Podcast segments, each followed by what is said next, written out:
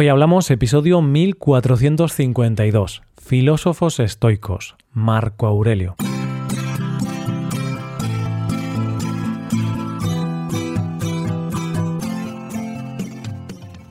Bienvenido a Hoy Hablamos, el podcast para aprender español cada día. Puedes ver la transcripción, las explicaciones y los ejercicios con soluciones de este episodio en nuestra web. Ese contenido te puede ayudar en tu rutina de aprendizaje de español. Hazte suscriptor premium en hoyhablamos.com. Buenas oyente, ¿qué tal?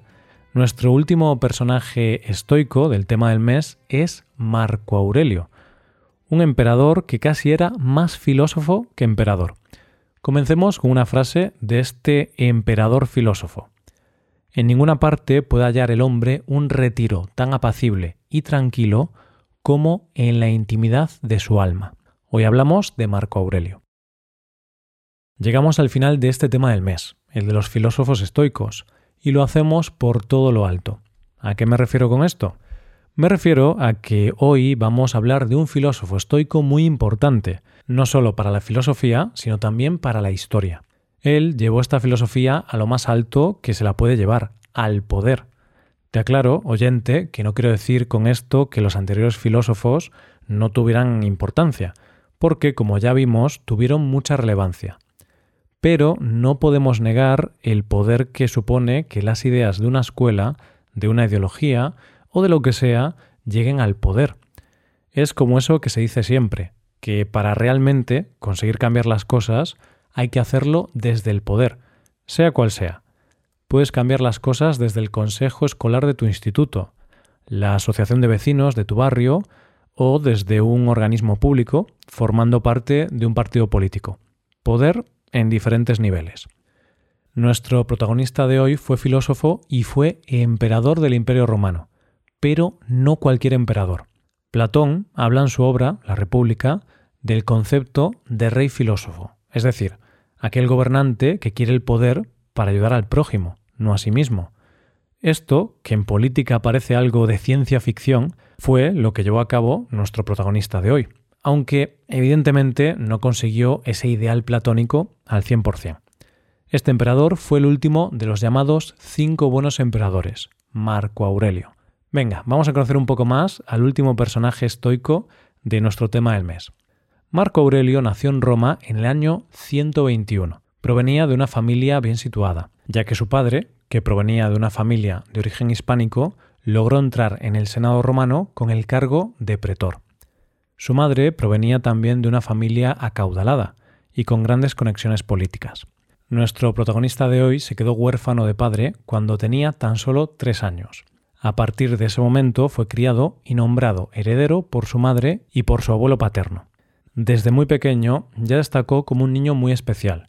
Era aficionado a la retórica y a la filosofía, y tuvo una gran educación en su casa. Esto lo lleva a ser considerado como uno de los niños más inteligentes de las familias romanas, cosa que hizo que llamara la atención del emperador Adriano, que lo apoda de manera cariñosa Verisimos, que significa honesto y así, con solo seis años, lo eleva al orden ecuestre. ¿Esto qué quiere decir? Era un rango aristocrático que obligaba al pequeño a tener que comparecer en las ceremonias, cosa que le hizo distanciarse de los otros niños de su edad y le dio un carácter un poco callado y taciturno.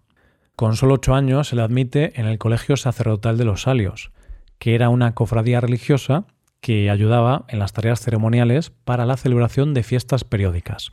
Además, ejecutaban los ritos de guerra y alianza en nombre del pueblo romano. Y lo cierto es que al pequeño Marco Aurelio, que no olvidemos que solo tenía ocho años, todo esto le abrumaba, o como se suele decir, le venía grande.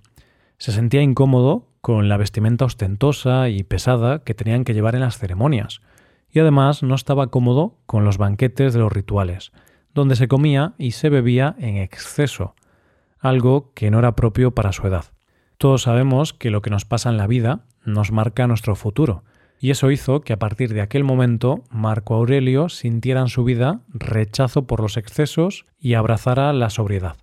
Una gran influencia para su educación fue su madre, que se empeñó en que Marco Aurelio estudiara griego, ya que para ella era la lengua para poder estudiar filosofía. Como él estudió en casa, fue ella la que insistió en que la educación en casa estuviera a cargo de seguidores de Séneca y de otros filósofos de la escuela estoica. De esta manera llegó a su casa Diogneto, que fue quien lo instruyó en la filosofía. Así, cuando llega la hora de pensar qué quiere ser de mayor, Marco Aurelio decide que quiere ser filósofo. Y así se lo hace saber a su madre diciéndole, Lo que es bueno para un pastor no tiene por qué ser malo para mí. Vestiré la túnica más tosca, me acostaré sobre tablas en el suelo. Demostraré que un aprendiz de filósofo, nacido en una casa rica, es capaz de practicar su filosofía y no limitarse a hablar de ella. Voy a parar un momento aquí para aclarar algo sobre la virtud de nuestro filósofo de hoy.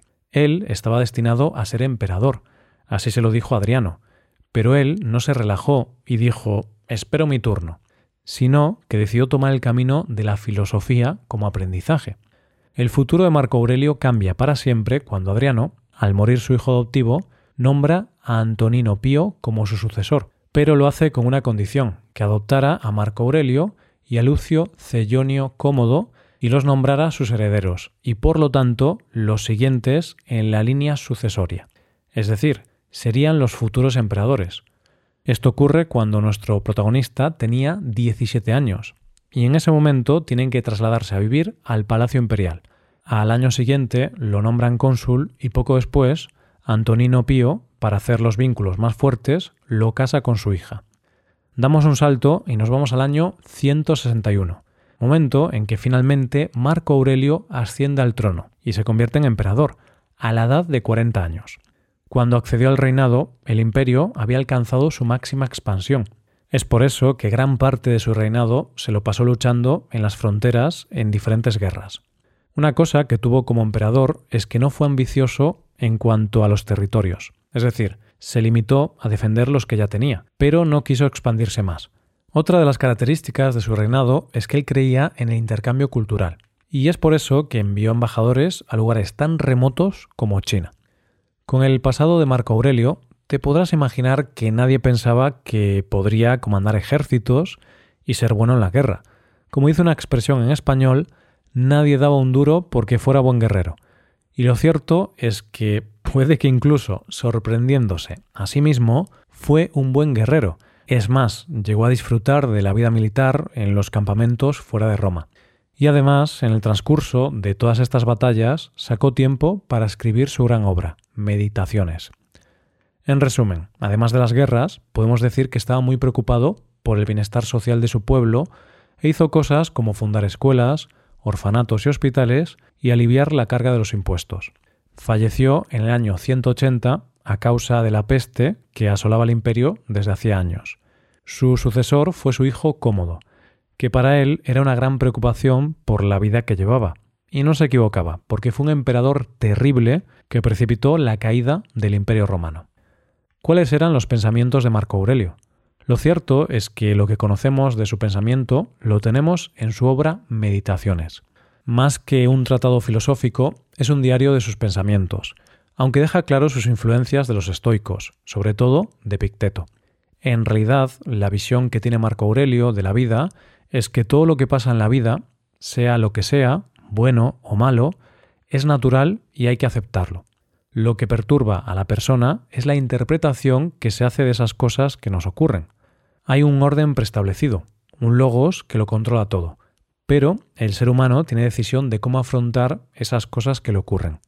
Una de las enseñanzas que hay en su libro es, cuando busquemos un modelo de vida, fijémonos en una piedra de la playa. Es batida continuamente por las olas, pero ella permanece inmóvil y tranquila, y al final en torno a ella se calman las aguas. Además, como todos los estoicos, cree que el mal de la humanidad son las pasiones, o más bien dejarse llevar por ellas. Es lo que hace que la humanidad no funcione como debería. El dejarse llevar por las pasiones es lo que trae la corrupción al mundo. Uno de los grandes temas sobre los que meditó fue la muerte, y decía que no se debía llegar con temor a ese momento inevitable de la vida. Precisamente por eso, porque es inevitable no se puede luchar contra ella. Entonces, ¿por qué preocuparse por ella? Él creía en que las cosas hay que aceptarlas como vienen, y desde luego, la muerte es algo que va a venir sí o sí. Quizá, debido a su pesimismo de cómo estaba el mundo, Creía que la muerte podía ser incluso algo bueno, porque libraría del mal. No creía en la vida más allá de la muerte y sobre este tema decía, el miedo a la muerte es el miedo a lo que podemos experimentar. Nada en absoluto o algo completamente nuevo. Pero si no experimentamos nada, no podemos sufrir nada malo. Y si nuestra experiencia cambia, entonces nuestra existencia cambia con ella. Cambia, pero no cesa. Como final de este episodio de hoy y del tema del mes, lo mejor es acabar con una reflexión de Marco Aurelio. La vida del hombre es una simple duración, un punto en el tiempo, su contenido una corriente de distancia, la composición del cuerpo propensa a la descomposición, el alma un vórtice, la fortuna incalculable y la fama incierta. Las cosas del cuerpo son como un río, y las cosas del alma como un sueño de vapor. La vida es una guerra y la fama, después de la muerte, solo olvido. Y esto es todo por hoy, oyentes. Espero que os haya gustado mucho el episodio y espero que haya sido de interés. Muchas gracias por escucharnos. Por último, te recuerdo que puedes hacerte suscriptor premium para utilizar los contenidos del podcast en tu rutina de estudio. Hazte suscriptor premium en hoyhablamos.com. Nos vemos mañana con un nuevo episodio sobre algún tema de interés. Muchas gracias por todo. Pasa un buen día. Hasta mañana.